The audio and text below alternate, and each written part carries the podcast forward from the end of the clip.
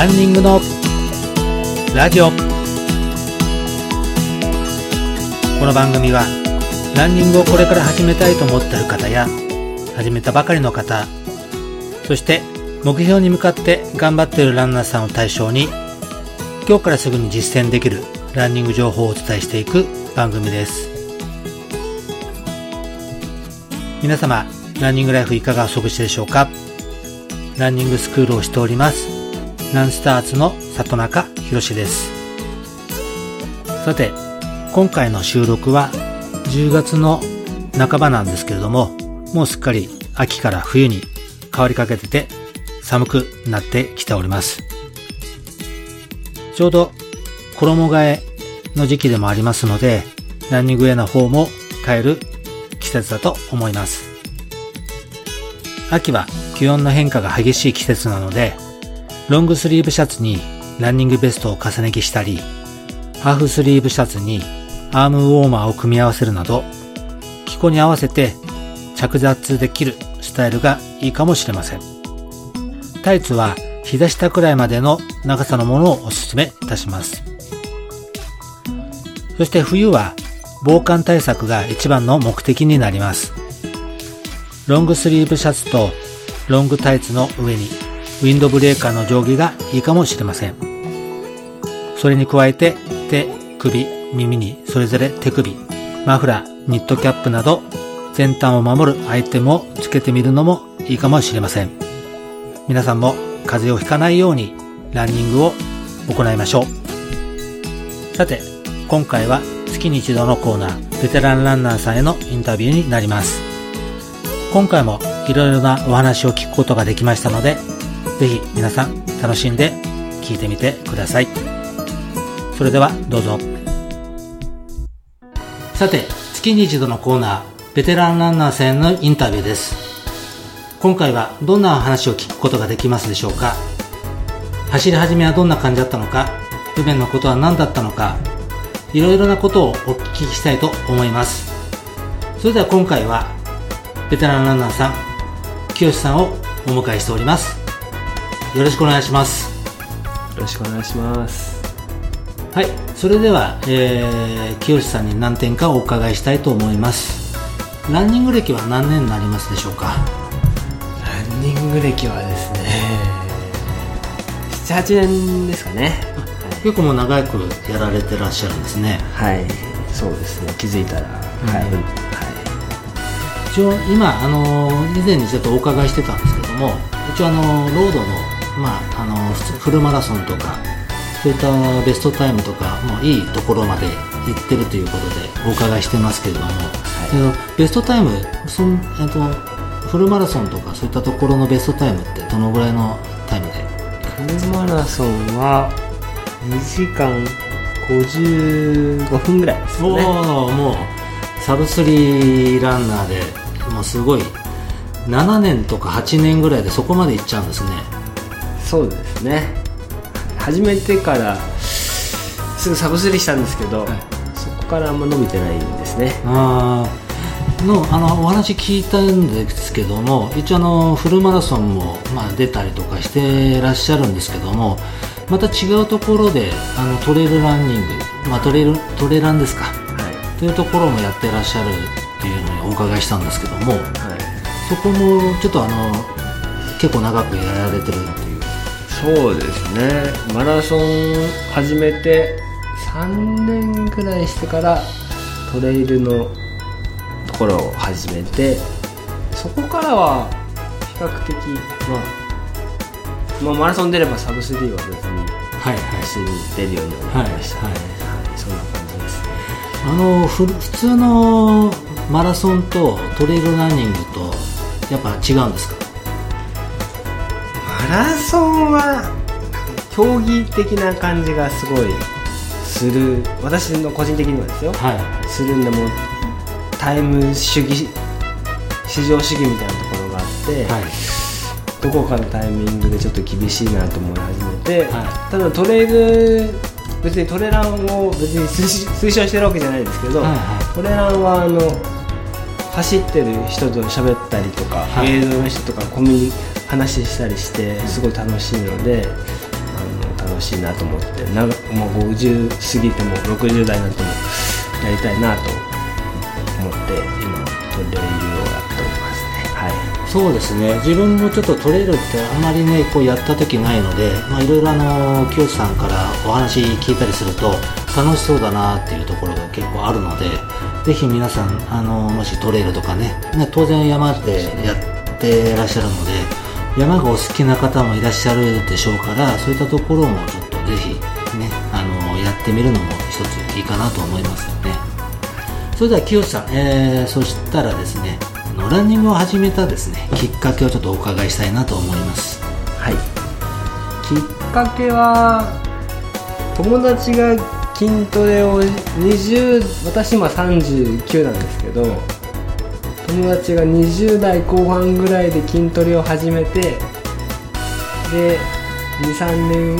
スタートに自転車を始めて、はい、で自転車がちょっと機材勝負なところがすごい大きくてなんかそれってどうなのかなと思って、はい。自分の体一つとあと、まあ、靴だけですけど、はい、そこであの楽しめるスポーツ何かなと思ってマラソンを選択しました。あよくトライアスロン行くっていう方が結構多いと思うんですけどもそこに行かないで、まあ、マラソンというところが行ったっていうところですかね。トライアスマラソンとトライアスロンと、まあ、トトレランがあると思うんですけど、うん。車もなかったのであと海に行くっていうのも、はい、ちょっと自分の中でリスクを感じてて、はい、苦手な分野がっていう、まあ、泳ぐのにもちょっと抵抗があったので、はい、あ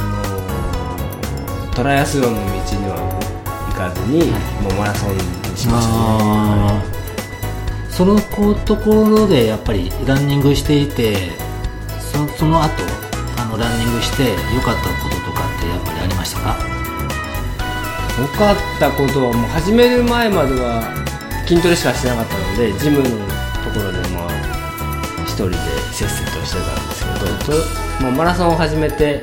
あのいろんな人に出会えたのが大きいかなと一番やっぱり思ってますね、はい、ではそこでランニングしていて、まあ、筋トレとかよくやってらっしゃるってことなのでまあ、そことまた違うランニングしていて、まあ、変わったこととかそういったところってありますか？ちっちゃい頃はよく無邪気に子供が走ってキャギャキャギャ、はいはい、楽しんでますけど、はい、自分もそうだったのかなと思ってて、けど走ることって難しいなとしか思ってないですね今、ま、なんでいかに効率のいい走りをしたいかっていうのを、はい、だからそれこそ速い人の憑依して、ちょっと真似したいなと取り組んでますねあのまずお伺いしたところ筋トレで某スポーツジムで筋トレをずっとやってるということで 結構いいお体をした状態でランニングしてるところがすごい男としてもやっぱり惚れ惚れしちゃうところがあるんですけどもやはりそういったところの努力とか、あのー、前向きな気持ちがあると3時間普通に切れちゃうところがあるんでしょうかねやっぱりねどうですかね。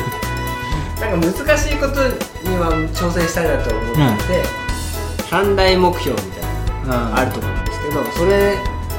の中でまずサブスリーをやって富士登山競争はまずそもそもの5合目にエントリーできなくて、うん、で自分の走ってる感じからすると100キロを10時間で走るのは、まあ、ゆくゆくは挑戦したいですけど今はちょっと取り組めてない状況ですね、うん、走り始めた時苦労したこととかってありますか？練習の仕方がよく分からなかったのでとりあえずひたすら追い込むっていうことを毎回してたので、はいはい、どんどん、まあ、フォームも分からなければ、はい、練習の仕方も当然分からないので、えあのどんどん疲労をためてったっていうイメージしかないですね、はい、そこが一番苦労した点ですかね、どうやってあれですかあの改善っていうか3時間を切るっていうところまで持ってったっていうか、まあ、モチベーションもそうなんですけども苦労プラスになるところまで持っていけたのは何かあったのかなと思うんですけどもやっぱり先人聞きじゃないですけど、はい、チームに入ったのが一番大きいですかね。でそこであの練習の仕方とか、はい、周りの人がどんな練習をしてるとか、はい。まあ、練習会じゃないですけどチームに入ると毎週どう過ごしてたとかを伺えるので、はい、あのすごいあこういう練習すればいいんだとかそういうのを、あの聞けたので、はい、あのまあ、モチベーションの維持もできますし、はい、練習の仕方も身についたかなと思っております。はいそうですね自分もこのランニングクラブに入っていろんな方とその前にはあの一人でずっと走って何のために、まあ、最終的にはもう怪我しちゃってあのどうしたらいいのかっていうところまでも行った時にやっぱりランニングクラブに入って、まあ、コーチがいて、まあ、その方に怪我とかあの練習方法とか教わったりとかあと一緒に走ってるメンバーですねあのその方とかいろんな情報交換をしたりとかそういったところがやっぱりモチベーションを上げたりとか記録を達成できる一つのあのまあ、苦労というよりかそこからだんだんと這い上がってきたっていうところがやっぱりありますよね。でそれではですねこのコロナ禍の中でぱり走ったりとかあと、まあ、トレイルランニングやってると思いますけれどもそういったところでいろいろ苦労されてることとか、まあ、どんな感じでまあ走ってるとかそういったものがあればちょっとお聞かせいただけたらなと思いますけど。はい。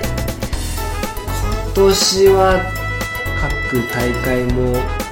中止になったりしてあの思ったような練習は正直できてないのでこう少し徐々に落ち着いてきたのであの今からまた練習を始めたいなという状況です。はい。そうですよね。もう本当にこの時期コロナの関係で大会もなかったりいろいろ式もモチベーションも下がったりとかいろいろしますのでいかにこうモチベーションを上げるかっつったらやっぱりみんなで一緒に走ったりとか情報交換したりっていうことを今後ずっと続けていって一人じゃない、まあ、マラソンだとどうしても一人っていう感じしちゃうんですけどもやっぱり皆さん周り仲間がいればそこで励まし合ったりとかと情報交換してあのモチベーションを上げるということが今後必要になっていくると思いますのでぜひあのこれからも頑張って一緒に頑張っていきたいないけたらなと思いますのでこの番組はランニングをこれから始めようという方やあのランニングを始めたばかりの方っていう方が結構聞いていらっしゃいますので、まあ、ぜひあの清さん、えー、これからね、えー、そういう方に対して、えーなんかアドバイスかなんかあれば教えていただきたいなと思います。はい。始めた人にまず言いたいのはその練習が何をしたいかを何が目的でやってるかっていうのを意識して練習した方がいいとスピード練習だったら自分をその時追い込みたいとか、はい、LSD だったらフォームを今回は意識しようとか、はい、まあよく言うビルドアップだったらちゃんと後半にペース上げるとか、うん、その時の狙いだをちゃんと意識してやることが一番重要なのかなと。はいはいそうですね目的というかねあのこれからまあ走り、まあ、何が目的なのかあのスピード練習だったりとかあのまあ、ダイエット目的の方でダイエットしたりとかそういったなんか目的があった状態でやるっていうことがやっぱ大事になると思いますよね。わかりました。清さんはまああのー、サブスリーランナーということでまあ皆さんあのー3時間切るってなかなかできないことだと思いますけれどもその時に達成するまでのモチベーションの上げ方とか気持ちで達成した時の気持ちあのそういったあの喜びとかそういったもしもしそういったものがあればちょっと聞きたいんですけども。最初にマラソン始めた時に半年で切ってやろうと思ってたんですけど切れなくて、はい。はい、でまあ、翌年には切れたんですが、はい、最後はもう結局はいかに楽に走今思えばですよ、い、かに楽に走って30キロからはもういろんなところが痛くなるので、そこからもう頑張るしかないんじゃないですかね。気持ち次第ですかね。やっぱりそうですよね、あのー、結構気持ち的なところがメンタル面がやっぱ強くないと達成できないってところもあるんですかねやっぱりね。だと思いますね、うん、結局最後は気持ちだと思います、うん、気持ちをやっぱりこうメンタル強くするっていうのはやっぱ鍛えられてるんですか？そういった。いや別に気持ちを鍛えることはないんですけど、まあ、やっぱり日頃あの毎チームの人が頑張ってるとか、はい、自分がこう日頃